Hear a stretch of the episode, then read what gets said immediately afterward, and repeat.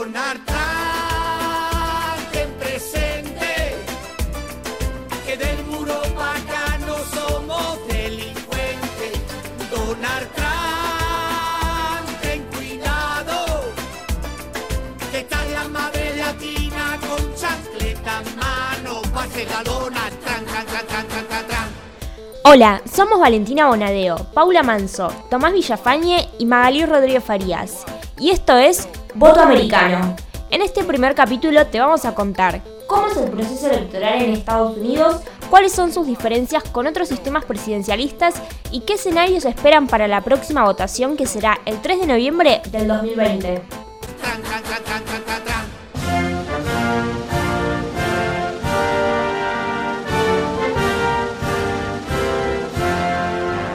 Estados Unidos, tierra de oportunidades. Un país serio, democrático, federal, con conciencia de clase. Un faro que ilumina al resto de América y a todo el mundo. Che, Tommy, pero mirá que íbamos a hablar de las elecciones. Ah, cierto.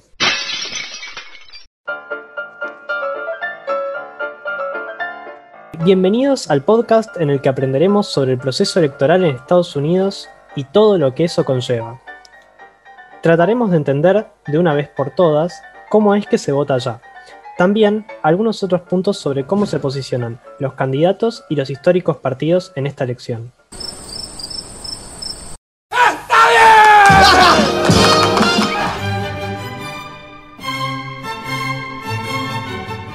Estados Unidos es el tercer país más grande del mundo con una población de casi 330 millones de habitantes.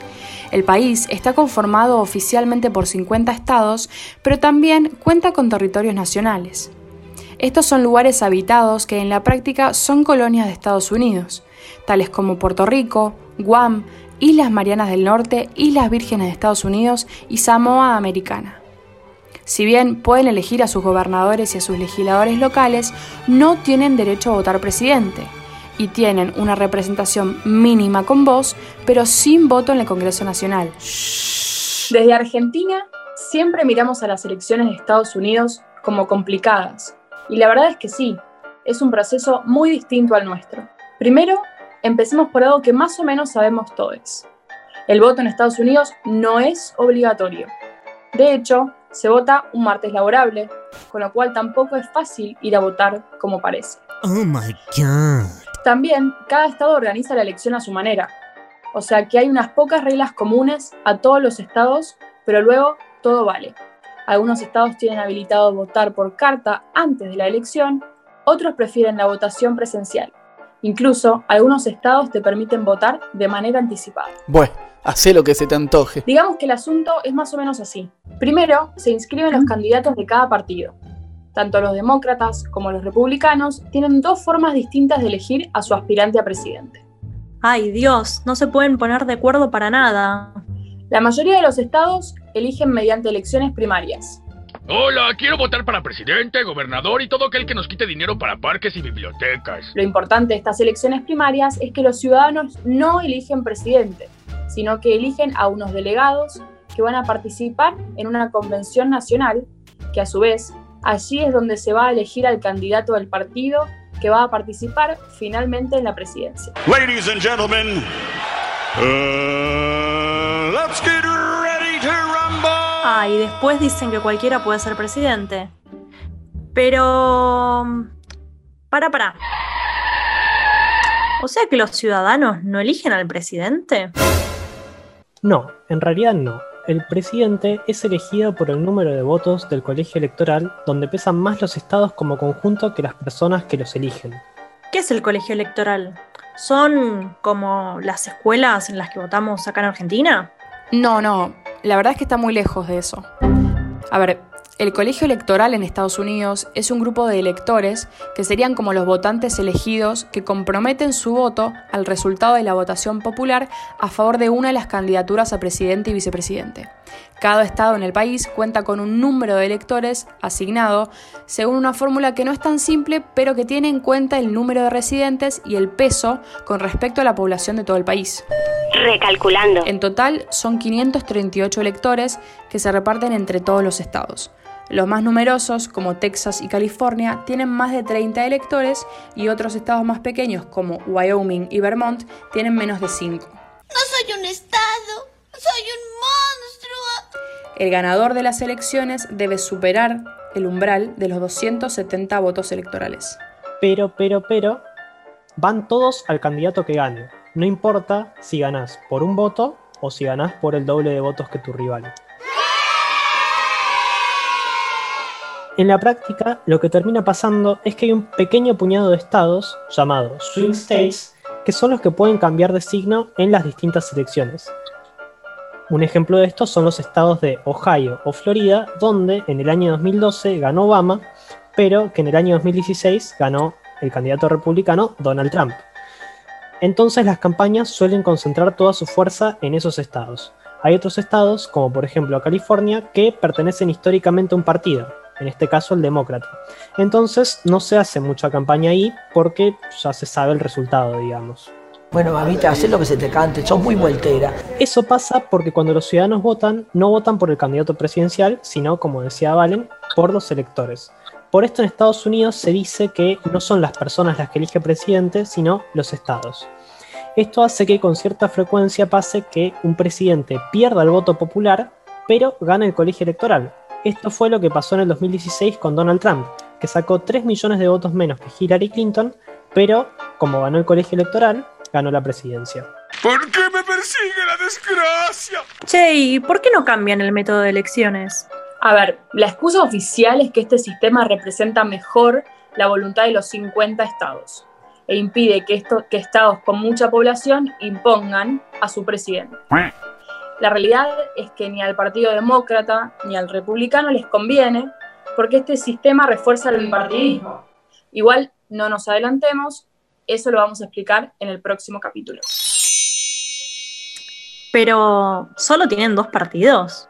No, no.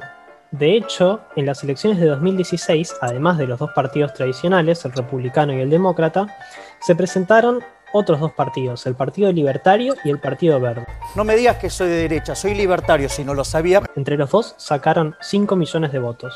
Ah, bastante. Sí, pero como dijimos antes, lo importante es ganar estados, no votos. Desde 1934, que un partido que no es ni el demócrata ni el republicano gana un estado en una elección nacional. Tal vez hago más lío preguntando esto, pero ¿votan diputados y senadores? Bueno, eso es un poco más parecido a lo que pasa en Argentina. Ah, bueno, entonces, listo. Sí, igual para, dije un poco nomás. Al igual que nuestro país, tienen dos cámaras, la de representantes, que sería un equivalente a nuestra Cámara de Diputados, y la de senadores. Hay quórum en este Congreso. Senadores quizás es la más parecida. Hay dos senadores por estado, dando así un total de 100, cuyo mandato se renueva cada seis años. La Cámara de Representantes es un poco más complicada. La primera gran diferencia con la Argentina es que los mandatos duran solamente dos años. Otra gran diferencia es que no existen las listas sábana, donde se eligen muchos diputados por el mismo partido, sino que cada distrito vota individualmente a su representante. Por ejemplo, supongamos que tuviésemos ese sistema en Argentina. Los diputados por la Ciudad Autónoma de Buenos Aires se definirían por barrio. Entonces, Colegiales elegiría su diputado, Belgrano elegiría otro, Liniers un tercero y todos los diputados que resultaron electos irían a representar a la ciudad de Buenos Aires en el Congreso Nacional. Me copa, es bastante transparente. Sí, en los papeles suena muy bien, pero hay un pequeño problema. Existe un truquito llamado gerrymandering. ¿Qué diablos es este bendito gerrymandering? Es construir de forma creativa los distritos electorales para beneficiar a un partido. Lo dije antes y lo digo de nuevo. La democracia simplemente no funciona. Sigamos con el ejemplo de Cava. La Boca, Puerto Madero y San Telmo están uno al lado del otro. En La Boca se sabe que gana el candidato del partido A, pero en San Telmo y Puerto Madero gana el candidato del partido B. La ciudad la gobierna el partido B, entonces deciden hacer gerrymandering y cambia los distritos electorales, haciendo que la mitad de la boca vote en San Telmo y la otra mitad en Puerto Madero, dividiendo así los votos de A y beneficiando a B. Esta práctica es súper común y el Partido Republicano suele usarla en los estados que gobierna para maximizar su cantidad de representantes. Dios mío, qué poco se puede hacer por la gente. Ok. Y entonces, ¿cómo viene la cosa ahora? Bueno, de un lado tenemos a Donald Trump y Mike Pence. El candidato republicano de 74 años busca la reelección tras 4 años de gobierno. Hasta el 2020, todas las encuestas y análisis, que igual sabemos que pueden fallar, lo daban como absoluto ganador de la reelección. Los indicadores económicos eran buenos y el apoyo a Trump era bastante alto. Pero llegó el 2020, llegó la pandemia y ahora está mucho más peleado. Del otro lado tenemos a Joe Biden y Kamala Harris, que vienen de ganar una sangrienta interna en el Partido Demócrata. Vamos a hablar más de eso en el próximo capítulo, pero corrió bastante sangre. Para resumir, tenemos todos los ingredientes para hacer las elecciones más complicadas y confusas. Necesitamos 50 estados que votan cada uno según sus indicaciones, un federalismo no tan a punto caramelo, un voto indirecto por persona y recuerden que es a gusto, nada de poner ingredientes por obligación. Una elección primaria que tiene que estar en reposo durante cuatro meses. Dos pizcas de partidos políticos que maridan perfectamente para un resultado logrado.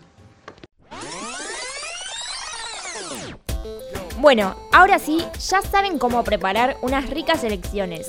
Nos encontramos en el próximo capítulo de Voto Americano.